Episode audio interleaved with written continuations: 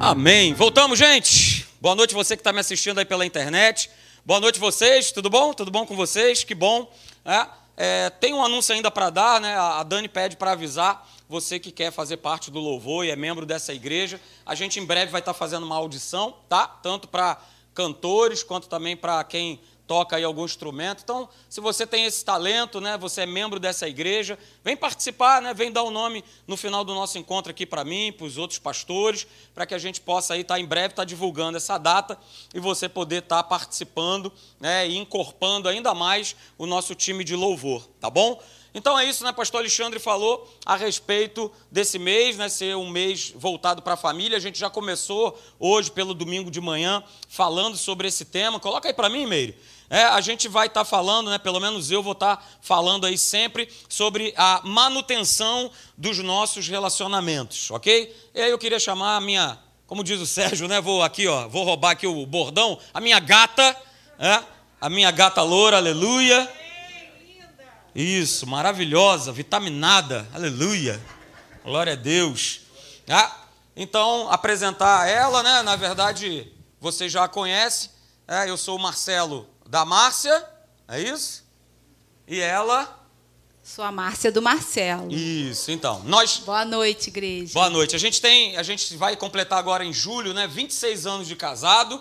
A gente tem aí as nossas duas meninas que você conhece, a Marina, que tem 17 anos, a Luísa, daqui a pouco está fazendo 10 anos aí mês que vem. OK, queridos? E eu quero começar falando para você, né, que normalmente quando você vê né, um pastor e normalmente com a sua esposa falando, ministrando, seja num congresso, numa conferência, a gente meio que olha assim de uma maneira diferente, né? Rapaz, esse, esses dois aí, esse casamento aí é diferente. Ó, quero dizer para você o seguinte: nós somos normais, imperfeitos, brigamos, né? ficamos de bico.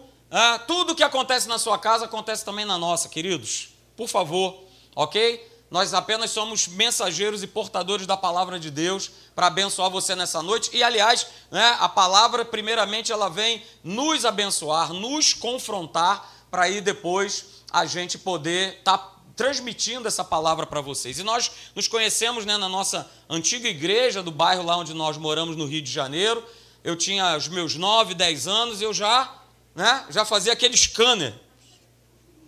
Falei, poxa, maravilha, né? Gostei. Gostei do que vi, porque o homem ele é atraído pelo que vê. Pois é. Entendeu? Só que ela não me atraiu porque ela, aliás, ela, eu não atraí ela porque ela não foi, ela, a mulher não é atraída pelo aquilo que ela vê, simplesmente, né? Mas é outros componentes. E naquele primeiro momento, ó, poxa, nem nem dava bola. Mas aí o tempo foi passando, né? Eu falei aqui de manhã, ela não gostou, né? Fui aparecendo na igreja de farda, né? aquela coisa toda, né? E não é verdade. tá? Eu fiz a correção devida em casa. Exatamente. Eu, eu fui chico... Quero dizer que eu fui chicoteado assim que eu cheguei em casa. Isso, entendeu? Apanhei isso, a estou aqui cheio de hematoma. Porque pelo contrário, protegido. quando ele chegou na igreja com a farda, eu falei: o que, que é isso? Porque ele tinha passado um período grande internado, né? E emagreceu muito, ficou lá igual um fiapo raspado. E aí eu falei: nossa, que horrível. Então ele achou que foi o contrário, mas tadinho, não foi assim, né? Deixa ele se iludir, né? Não foi assim. Deixa ele se iludir. Foi né? antes disso que eu já estava de olho, quando ele não tinha farda. É verdade, é verdade. Então é isso, gente. A gente né, quer fazer essa pequena apresentação e falar para vocês que nós não somos perfeitos, mas nós somos felizes no nosso relacionamento que vai Deixa completar Deixa eu falar só uma anos. coisa aqui. Quando ele diz que nós não somos perfeitos, que nós fazemos tudo isso, é lógico que a gente não vive brigando, né, gente? A, casa da gente não é um lar de guerra, de briga. Mas a gente, claro que tem os pensamentos diferentes, a gente diverge. Você com a sua esposa, né? Você também, às vezes você gosta de, de beber refrigerante, sua esposa gosta de beber suco e por aí vai. Lá também é assim, né? E mas não quer dizer que a gente viva brigando. Né? Tem certo. Opa. Calma. Não aconteceu nada não, só tropeçou é, a gente acaba ficando é, vivendo em paz, né? A gente não vive em guerra. Mas quando a gente precisa resolver as questões, a gente resolve, né? Ele com essa voz de trovão, né? E eu não tenho como competir, Mas a gente conversa, a gente se ajusta. E graças a Deus estamos juntos até agora, né, e até para a eternidade, que é assim a nossa nosso desejo. E Deus ele tem ao longo desses anos nos feito crescer. Porque a gente casou muito jovem, 23 anos eu tinha, ele tinha 22. E é, a, a, gente começou com aquela euforia, com aquela coisa. Ah, só que as coisas de manhã eu estava até falando, né? Ele. Ah, deixa eu corrigir, mas não é verdade isso. A gente passa por fases no nosso casamento. E naquele momento de casamento, novinho e tal, a gente tem uma fase de, que é boa de curtir, né? aquela paixão, aquela coisa. Mas ao longo do tempo aquilo vai acalmando e outra fase vai vindo fase dos filhos, né? de adaptação. Antes éramos só nós dois, ficamos um bom tempo casados, nós dois. E depois veio a Marina, nove anos depois do casamento. Então foi uma nova adaptação, né? uma criança na família. E depois é, um presentinho que Deus nos deu, que foi a Luísa, inesperado, que é essa lindeza que vocês conhecem. Então, assim, são vários momentos que a gente vive no casamento. E agora a gente está vivendo um momento de uma adolescente e uma criança. E nós já estamos na idade mais maduros e a gente está também em fase de adaptação. E quando elas ficarem maiores, adultas, será um outro momento. E cada momento da nossa vida de casados, Deus ensina para a gente. E é isso que a gente precisa estar aberto, com os ouvidos abertos, com os olhos atentos, aquilo que o Senhor tem para trazer para a nossa vida naquele momento do nosso casamento que a gente está passando. Né? Porque se a gente se ama, a gente vai é, procurar um ajudar o outro, um entender o momento de vida que o outro está passando para a gente viver aquilo ali e ser feliz. É, eu quero falar para você, né, que é o que é mais importante. Posso sentar?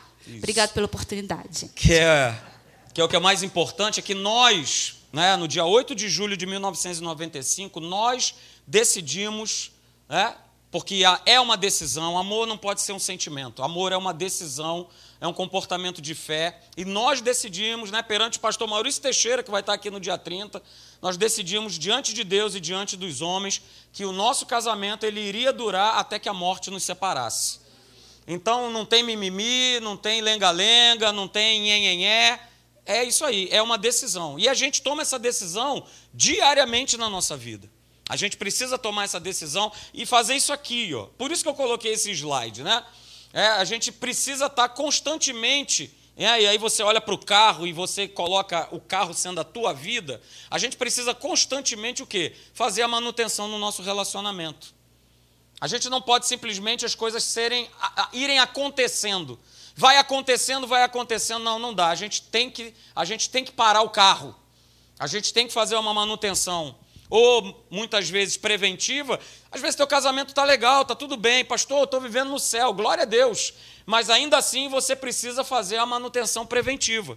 Talvez teu casamento esteja no inferno, e você precisa fazer essa manutenção que ela é corretiva, corrigir alguns pontos. Né? E aí eu quero trazer essa série de mensagens falando exatamente sobre isso. E hoje eu estou assim numa pequena né, introdução que eu quero aí ah, transmitir para você o que a gente já começou a falar pelo culto da manhã. É, eu usei esse texto aí do Evangelho de João, capítulo 19, verso 26 e 27.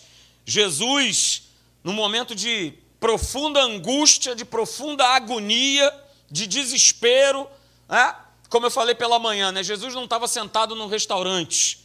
Né? Ele não estava lá sentado com a sua mãe, com os seus discípulos, comendo, bebendo, se alegrando. Né? Não, ele não estava vivendo esse momento. Ele estava crucificado. Estava doendo para burro, você pode ter certeza. Ele já tinha apanhado e apanhado muito, e ele estava crucificado. Mas mesmo naquele momento, como está aí no texto, Jesus ele olha para Maria né, e vê que junto a ela estava João, é o discípulo amado, e aí ele olha para Maria e olha para João e ele libera essa palavra aqui, falando o seguinte: mulher, olha só, mãe, eis aí o teu filho. E aí ele vira-se para João na cruz e fala assim: João, olha só, eis aí a tua mãe. Dessa hora em diante, né, João pega Maria e a leva para casa. Olha que legal, queridos, a gente poder ver que Jesus, mesmo diante de um momento difícil, de um momento desagradável, de um momento angustiante, ele estava o quê? Pensando no outro. Ele estava pensando na sua mãe.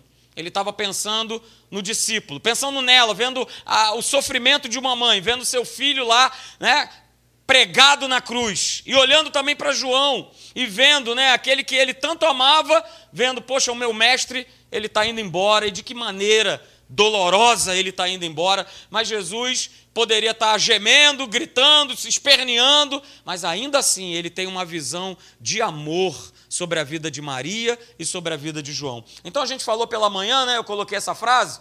É? Jesus ele nos dá e ele nos mostra esse exemplo do que é um relacionamento saudável. Está aí a definição. Um relacionamento saudável, um relacionamento equilibrado e edificante, precisa ter uma sensibilidade do espírito para que através dessa sensibilidade eu e você possamos ser capazes de nós estarmos sempre olhando para a necessidade do outro. Somente com essa sensibilidade, né? Eu vou pegar no gancho no que o Celso falou quarta-feira, da frase, né? Se eu estou bem espiritualmente, olha aí, eu vou ter condição de olhar a necessidade do outro. Eu vou ter essa condição, queridos. E na prática, essa frase aqui diz e fala a respeito do amor de Deus. Do amor de Deus para cada um de nós. E esse amor que está em nós, quantos aqui são novas criaturas? É, então, esse amor de Deus, esse amor ágape, ele está em você, ok? Então você também tem condição de assim como Jesus fez com Maria, é, com João e com tantas outras pessoas que cruzaram o caminho dele, nós também temos condição de nós termos cuidado, nós temos o carinho com o outro, principalmente aqueles que estão na nossa casa principalmente com aqueles que convivem conosco. É o seu marido, é a sua esposa, são os seus filhos, são os seus pais, são os seus netos. E aí a gente viu pela manhã, né? Eu, eu deixei no ar aí uma, a seguinte pergunta. Por que então que, que boa parte da igreja, uma vez que a igreja ela possui esse amor de Deus, eu não estou falando de sentimento, eu estou falando do amor de Deus, o amor ágape, ok? Por que então que uma boa parte da igreja, a igreja que vive em família, nós somos, é, pela palavra de Deus, chamados do, de família da fé, por que, que nós, como família cristã, como família da fé, na prática, muitas vezes nós temos a dificuldade de estar parando o nosso carro da nossa vida para fazer a manutenção? Por que, que a gente tem essa dificuldade? Nós falamos hoje pela manhã né, que o primeiro motivo é esse. Muitos têm dificuldade, queridos, de acertarem, de ajustarem as suas vidas, porque têm uma, erragem, uma imagem errada de si mesmo. E isso acontece muito, muito, e tem acontecido dentro da igreja. A igreja não sabe quem ela é em Cristo. A igreja não sabe o que, é que ela tem em Cristo Jesus, quem de fato ela é.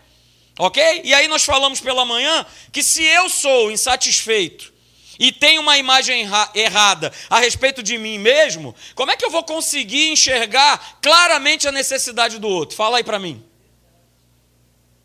Me responde essa aí. Se eu sou insatisfeito comigo mesmo, eu tenho uma imagem errada da minha vida, como é que eu vou enxergar, querido, querida, claramente a necessidade do outro? E o que mais a gente vê na igreja, eu falei isso pela manhã, é, é que nós temos visto pessoas frustradas. Eu estou falando de nível de família, pessoas frustradas, insatisfeitas, pessoas deprimidas, pessoas ofendidas, pessoas que vivem sentindo pena de si mesmas, ok? Pessoas que vivem presas em si mesmas. Não vai dar certo.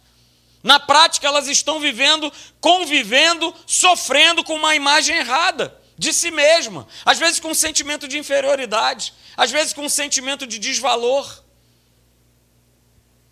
E aí eu coloquei na né, de manhã, e isso aqui é uma frase maravilhosa, que eu peguei do meu amigo lá, da comunidade Carisma lá de Osasco, o pastor Anésio. Veja o que, que ele declarou: olha, resolva-se primeiramente consigo mesmo e com Deus, e aí depois você o quê? Depois você se relaciona.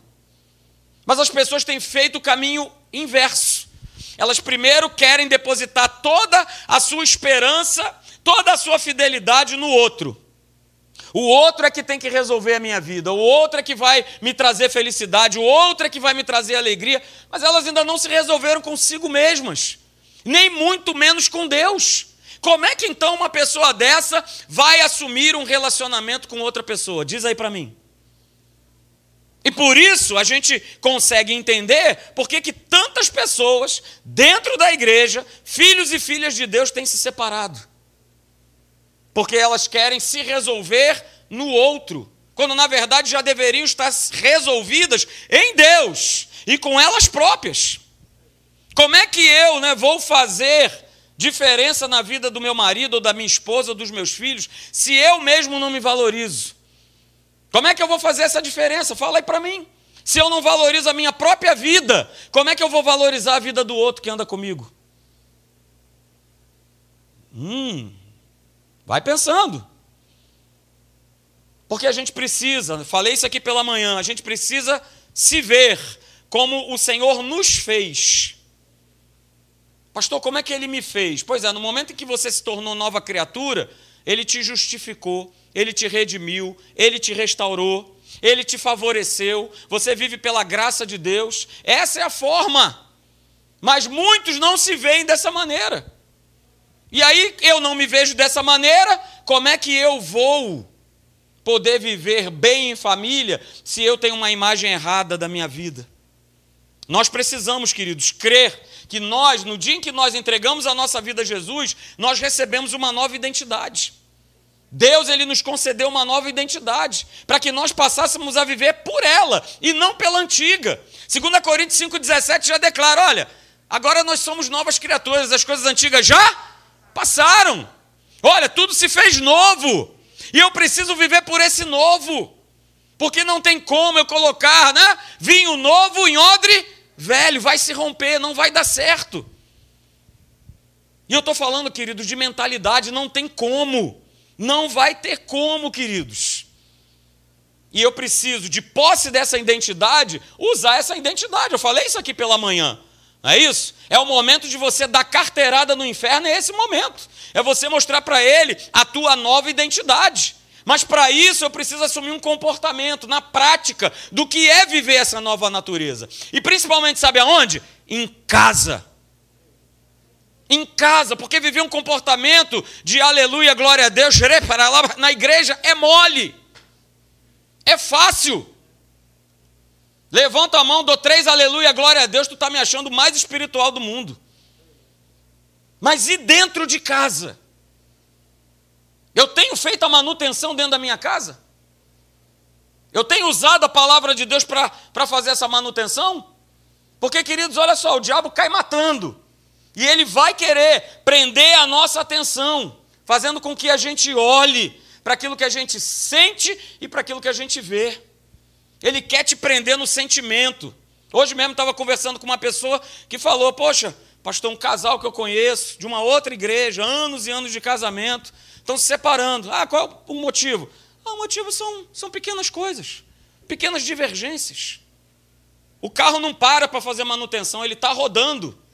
E ele vai rodando, quilometragem alta, não trocou nada, e o carro está rodando. E todo mundo que está ocupando esse carro acha que está tudo certo, que não tem problema. Não vai dar problema. Essas pequenas coisas, né? vamos transportar aqui para o carro natural, essas pequenas faltas vão dar problema. Tem que trocar o pneu, tem que trocar o óleo, tem que fazer as revisões que precisam ser feitas. Foi isso que Deus colocou no meu coração. Até falei com ela, né? Uma quarta-feira agora que passou. Falei, olha, já tenho aquilo com que poder ministrar, tanto lá na nossa igreja quanto na Tijuca. Já tenho. Mas o, o diabo vai tentar prender a tua atenção com o erro do outro, com a situação do outro, com a situação dele. Então, olha só, nós terminamos falando pela manhã, né? Olha, não permita que o inferno troque a tua identidade. Você precisa estar com essa identidade da nova criatura, para que você possa viver feliz em família, para que você assuma de uma vez por todas essa nova identidade que você tem, que te garante benefícios, que te garante direitos, que te garante uma vida plena em família, uma vida abençoada, uma vida com seus filhos, não uma vida perfeita. Eu quero deixar claro isso para você nessa noite. Somos humanos, falhos. Então nós não vivemos uma vida perfeita, não vivemos um casamento perfeito, uma criação de filhos perfeita, mas olha, nós temos um manual, nós temos a palavra de Deus, ela nos aponta o caminho. Nós temos o manual do fabricante do carro, aleluia! E aqui vem dizendo tudo que eu preciso fazer, cada troca que eu preciso realizar. Vem tudo escrito, queridos. Então eu quero dar continuidade nessa noite, né? Falando da pergunta que eu fiz pela manhã. Por que, que uma boa parte da igreja, né? Que vive em família na prática tem tanta dificuldade em fazer essa manutenção preventiva e corretiva da sua vida? A primeira dela nós já vimos, né? É uma imagem o que errada de si mesmo. A segunda, o segundo motivo dessa dificuldade, a segunda dificuldade que aparece é essa aqui. O segundo é isso, queridos, é a inclinação da carne. Conhecida também como uma das vértices dessa inclinação, chamado egocentrismo. Egocentrismo. Pastor, o que significa isso? Que palavra estranha é essa aí? Pois é, eu vou te definir. É um descontrole de uma pessoa que só olha para si mesmo. Agora a gente está indo para um outro, para uma outra borda do rio. Né? A primeira é ter uma imagem errada de si mesmo. Né? É a síndrome do Lip Hard. Eu falei isso de manhã. Alguém aí lembra Lip Hard? Amém? Meu Deus, levanta a mão aí, não me deixa sozinho, pelo amor de Deus. Né? Hiena, leão, ó dia, ó azar. Esse é um, esse é um lado desse, dessa vala. O outro lado é justamente a descompensação ao contrário, que é ser uma pessoa egocêntrica. É uma pessoa que tem descontrole. Ela só olha para si mesmo, ela só busca os seus próprios interesses. Ela não está preocupada no outro, ela não pensa no outro. E nós temos visto isso em relacionamentos, queridos, cada vez mais frequentes porque o mundo prega isso, o mundo vive isso, mas olha só, nós estamos no mundo, mas nós não somos desse mundo. O nosso sistema, o nosso reino é outro. Eu não posso viver pelo sistema desse mundo. Eu não posso viver pelo jeitinho desse mundo. Mas eu preciso viver pelo princípio da palavra e olhar e enxergar o outro. E quando a gente fala de inclinação da carne, de egocentrismo, a gente também mexe com uma outra palavrinha chamada egoísmo que também é uma inclinação da nossa carne, que nada mais é né, do que um amor excessivo ao bem próprio, sem se importar com os interesses alheios. Então veja só, queridos, o homem natural, estou falando aqui de homem natural, o homem natural é, por natureza, um ser egocêntrico. Que bom que eu estou falando para novas criaturas, hein? Vou fazer a pergunta de novo, hein? Quem é nova criatura aí, levanta a mão. Aleluia! Estou falando para nova criatura, mas nós precisamos ter esse cuidado, porque senão a gente vai entrar nessa plataforma, se nós não fizermos a manutenção da nossa vida. E queridos, eu estou falando sobre inclinação da carne e andar segundo a carne não agrada a Deus. Está escrito isso lá em Romanos 8,8. Homework. Depois você vê lá na tua casa. Andar debaixo da inclinação da carne não agrada a Deus. Romanos 8,8. Mas o que, que agrada a Deus? O que? A nossa a nossa fé. Sem fé é impossível agradar a Deus. Então, queridos, a gente percebe que existem duas forças que elas são opostas. Duas forças que são opostas que nós já vimos que uma delas é o amor de Deus, que está sobre a nossa vida, que está em nós, que mora em nós, e a outra força oposta a esse amor chama-se egoísmo. E é muito claro poder perceber isso, porque Deus é amor.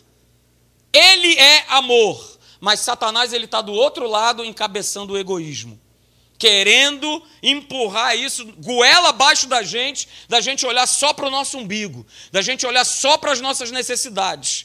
E eu estou falando isso dentro da nossa casa, no nosso relacionamento com os outros. Ele vai querer empurrar isso, porque é dessa maneira que o mundo tem vivido, cada vez mais, e cada vez mais vai viver preocupado consigo mesmo e esquecendo do outro. Então, né, guarda isso nessa noite. Né? O amor, ele é sempre doador, mas o egoísmo, ele sempre vai extrair. Ele sempre vai nos roubar. Ele sempre vai querer te passar para trás. Mas o amor, o amor de Deus, não o amor sentimento, esse sempre será doador. Sempre. Sempre. E nós precisamos, querido, como tu, igreja do Senhor, nessa nossa manutenção dos nossos relacionamentos, é, a gente tomar um cuidado para que a gente não venha a entrar nessa plataforma do egoísmo, que é tudo que o inferno quer que você ande. Que você cada vez mais enfatize o eu. E você vá deixando Deus de lado nos teus relacionamentos. Então você começa com: ah, eu fiz isso, eu faço aquilo, eu preciso, eu sinto falta, eu estou carente, eu estou sozinho, eu não sou compreendido, eu não sou notado, eu sou assim por causa do, por causa da. Quando a gente vai conversar com casais que estão passando por crise, é uma verdadeira guerra dentro do gabinete, porque é sempre o outro. Não, ela fez isso, ela, porque eu não. Eu não. Ah, eu, eu não. Não, pastor, eu não tive oportunidade. Eu, eu, eu, eu. Tome cuidado. E veja o que está escrito lá em Mateus capítulo 7, verso 12. Pastor, está na Bíblia? Tá. Aleluia. Não foi arrancado, não foi tirado. Está escrito, está escrito nos três evangelhos. Não foi tirado, queridos, para que nós possamos viver por essa palavra, por essa plataforma. Olha, Mateus 7,12: Tudo quanto, pois, quereis que os homens vos façam, assim fazei vós também a eles, porque isso é palavra de Deus. Então não vem com aquela história, né? Acabar o culto, pastor, meu Deus, como, olha, meu marido tinha que estar aqui. Não, é você que tinha que estar aqui. Pastor, minha esposa, olha eles que tinham que estar ouvindo. Olha, eu vou compartilhar o link, não é você que tem que ouvir. Porque é você que tem que fazer a diferença. É você que tem né, que mudar, começa por você. Não espere pelo outro, comece por você. Eu tenho certeza que isso constrange, queridos. Isso traz um novo espírito. E nesse capítulo 7, Jesus, ele nos mostra um grande segredo. Se você depois tiver a curiosidade, chega em casa e dá uma folheada em Mateus capítulo 7. Você vai ver Jesus falando a respeito de, de nós querermos boas coisas. E que não há problema nenhum em nós pedirmos e nós buscarmos coisas boas. De nós buscarmos, de nós batermos. Mas quando ele entra nessa parte de relacionamento, como eu desejo, como eu quero ser tra tratado, ele nos manda fazer aquilo que nós desejamos. Ah, você quer ser bem tratado? Então primeiro trate bem. Ah, você quer ser amado? Primeiro ame. Você quer ser respeitado? Primeiro respeite. Ah, o pastor Alexandre falou aqui sobre, sobre semeadura. Nós precisamos plantar, não é só grana, não. Nós precisamos plantar na vida das pessoas. Você precisa plantar na vida do teu marido. Você precisa plantar na vida da tua esposa, na vida dos teus filhos. O que é que você tem plantado na sua casa? Porque aquilo que você tem plantado é o que você exatamente vai colher. Não espere uma colheita diferente. Se você tem plantado raiva, rancor, ódio, inimizade, você vai colher exatamente isso. Não pense que você vai colher algo diferente, porque não vai. Não vai, queridos. Sabe, Jesus ele também nos ensinou que a gente tem uma capacidade enorme da gente ver o cisco que está o quê? No olho do meu irmão.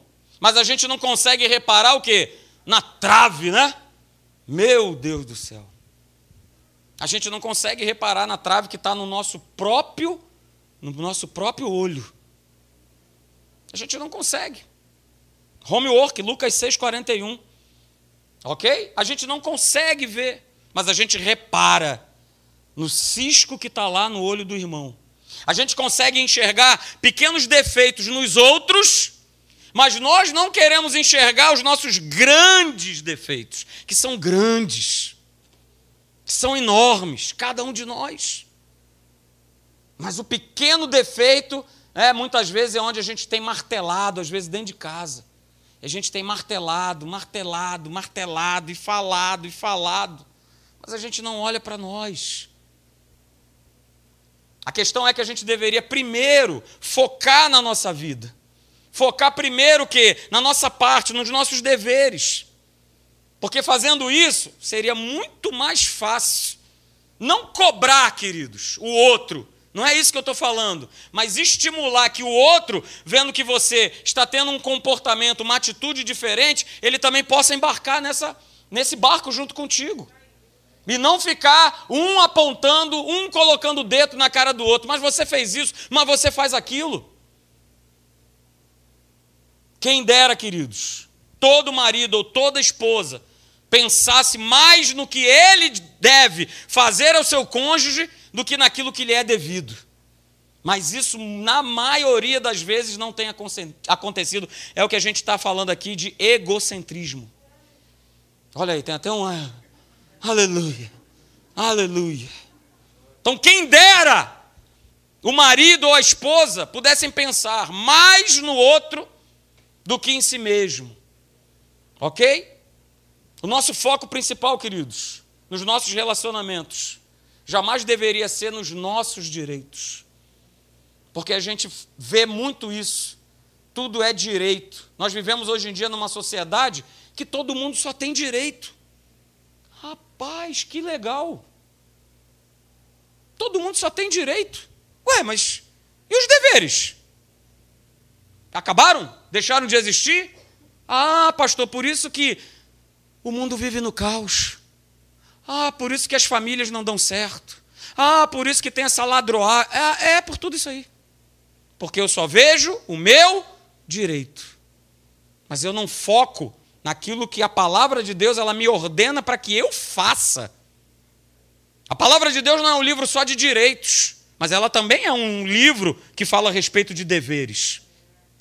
Ela estipula parâmetros para a nossa vida. Parâmetros para criar filhos, para nos relacionarmos, para vivermos bem em família, dentro da igreja. Tudo. Aliás, eu vou ler um texto para você hoje que você falou: ah, não acredito que isso estava escrito. Pode estar, eu vou passar aqui para você, já já. Segura aí na cadeira, meu filho. Aleluia. Ah? Então, olha só, a gente precisa viver em função da nossa família e não em função de nós mesmos. Eu vou repetir: nós precisamos viver em função da nossa família e não de nós mesmos. Porque olha só, a tua família é o bem precioso, mais precioso que você tem nessa terra.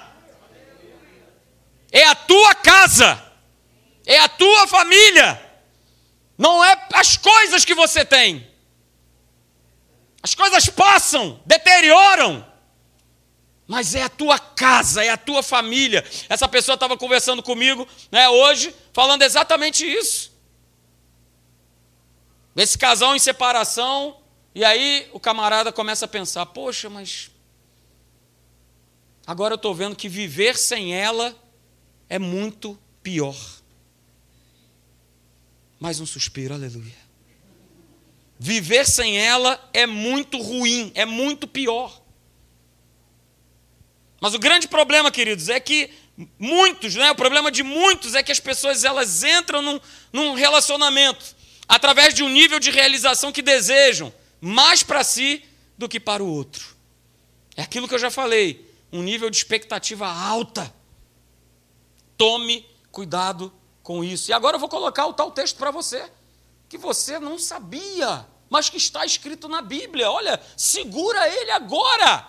Pastor, você escreveu isso. Não está escrito, está. Olha que texto interessante. Olha, Provérbios capítulo 30, verso 15. Pastor, que doideira é essa? A sanguessuga tem duas filhas? Tem. Olha aí. E não é que tem?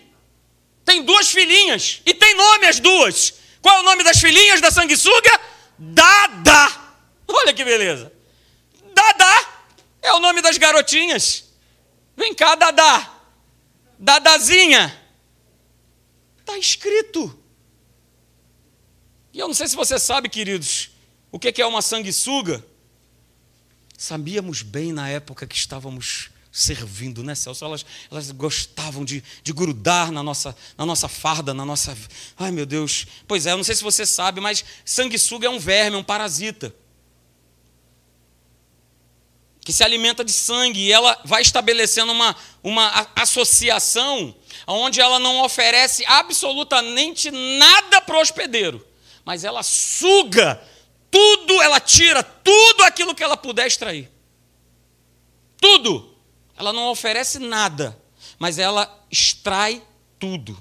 Por isso esse verso no livro de Provérbios, ele está falando da sanguessuga e das suas filhas. Não apenas como quem só quer receber e não tem nada a oferecer. O verso, ele acrescenta que não importa quanto eu receba, a pessoa que tem a mentalidade parasita, a pessoa que tem a mentalidade egocêntrica, ela nunca está satisfeita e ela quer dar, dar, dar. Dá, dá, dá. Me dá, me dá, me dá. E aí, eu fui buscar essa frase aqui do pastor Craig Hill. Olha só que interessante, queridos. Os que se casam com essa mentalidade aí de Provérbios, capítulo 30, verso 15, né? essas pessoas que se casam com essa mentalidade parasita são duas pulgas, só que não tem cachorro. Então, pastor, elas vão sugar de quem? Delas próprias.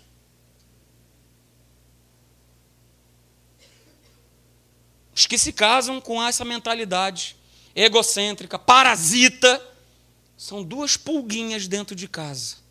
Só que o problema é que não tem um cachorrinho para sugar.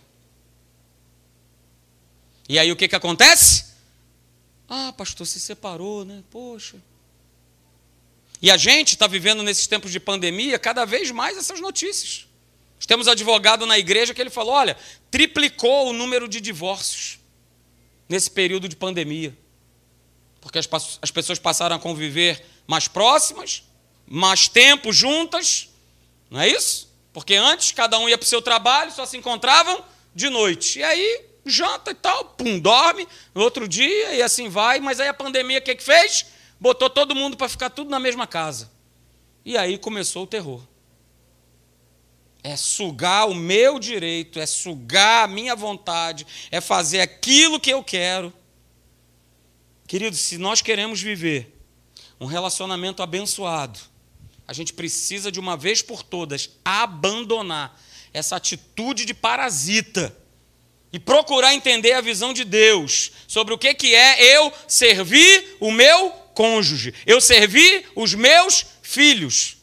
Ah, pastor, mas ah, depois cresce, ah, mas depois isso, ah, não, não valoriza. Cara, eu quero fazer a minha parte. Porque a palavra de Deus, ela me garante que eu plantando boas sementes, eu vou colher bons frutos. Você crê nisso? É isso aí. Então, mais do que compreender direitos, a gente precisa entender e praticar e colocar em prática os nossos deveres.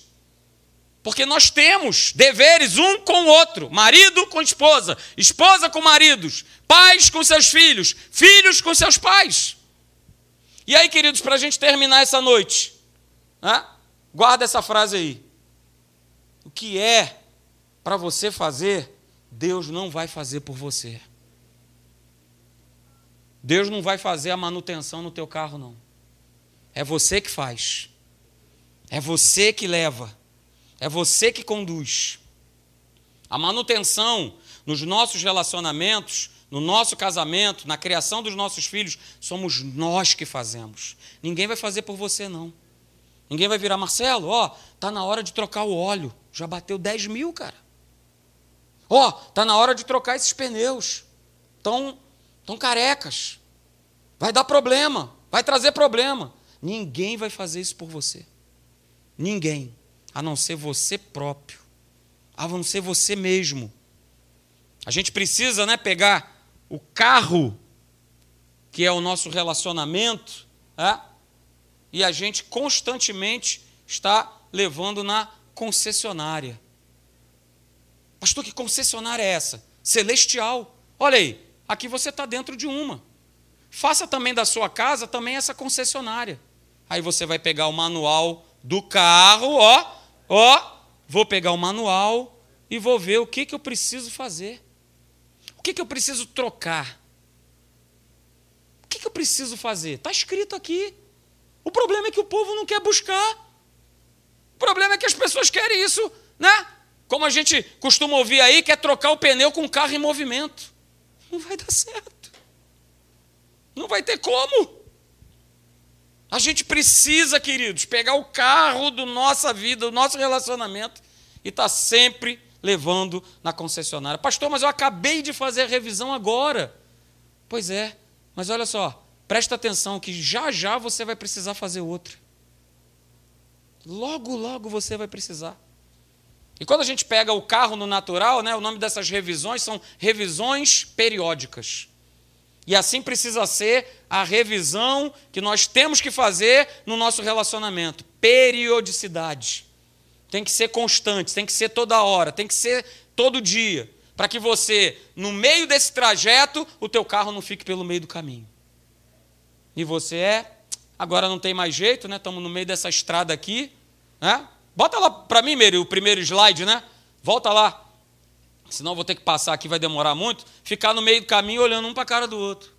E aí? E agora? Quem vai nos socorrer? Quem vai nos ajudar? Não adianta mais ficar um olhando para o outro e abrir o braço. Porque a manutenção precisava ter sido feita, precisava ter sido parada, precisava antes para que na hora que a jornada começasse, para que na hora, né, no dia 8 de julho de 95, que o nosso carro começou a andar junto, se a gente não fizesse manutenção, a gente já teria ido embora, largado um do outro. E ó, deixa eu te falar, foi uma coisa que eu ouvi lá na vigília, que eu participei do Recanto Feliz, e que me marcou muito. É, a gente precisa perder para ganhar. Não está aí não, mas você pode anotar essa frase. Na vida de relacionamentos, você perde para ganhar. Na vida de relacionamento, você perde para ganhar. Pastor, mas isso é a contramão do mundo. O mundo é Provérbios 30, 15, dá, dá, dá. Mas eu não quero ficar no dá, dá, dá. Eu preciso perder para ganhar. O próprio Senhor Jesus declarou isso. Se eu não perder a minha vida, uh, aleluia. Como é que eu vou ganhá-la? Está falando o quê? De, de abandonar princípios, de abandonar minha razão, meu direito. Eu não abro mão. É desse jeito, pronto e acabou. Cara, tu vai viver um inferno dentro de casa. E não foi para isso que Deus chamou você, uniu você a essa pessoa para que você viva um inferno dentro de casa. Não. O céu precisa, a nossa casa precisa ser um pedacinho do céu. Volto a dizer, não temos casas perfeitas. De vez em quando sai faísca. De vez em quando as, as faíscas acontecem. Mas a gente, opa, está na hora de fazer a manutenção. O carro já está falhando. Está na hora de eu fazer um pit stop, colocar ele, parar ele e a gente cuidar, tratar dele. Porque olha só, ninguém, como eu falei para você, vai fazer isso por você. Você tem que fazer. Junto com a sua esposa, junto com seu marido, junto com os seus filhos. Depois não adianta dizer que, ah, mas olha, poxa, mas tem tanta promessa, por que, que o meu casamento, os meus filhos, isso e aquilo deram errado, bababá. Faz a manutenção. Preventiva, corretiva, não deixe de fazer a manutenção. E você pode ter certeza que Deus ele vai honrar essa manutenção, esse cuidado, esse zelo de você é pensar no outro em primeiro lugar, semear essa boa palavra e você vai ver o teu casamento sempre frutificar, crescer e prosperar. Você crê nisso? Amém? Então vamos ficar de pé. Eu quero orar por você. Aleluia, queridos. Mês de maio, hein? Traz aí conhecidos teus para estarem aqui ouvindo essa palavra, essa mensagem. Vai ser bom demais. Ok? Vai ter lá a nossa conferência lá na Tijuca, dia 20, 21. Se você não puder estar lá na Tijuca, faz a, né, acompanha pelo YouTube, pelo nosso canal, ok? Mas não deixe de assistir, não deixe de fazer essa manutenção, isso faz parte. Ok? Aleluia. Coloque a mão sobre o teu coração. Quero orar por você.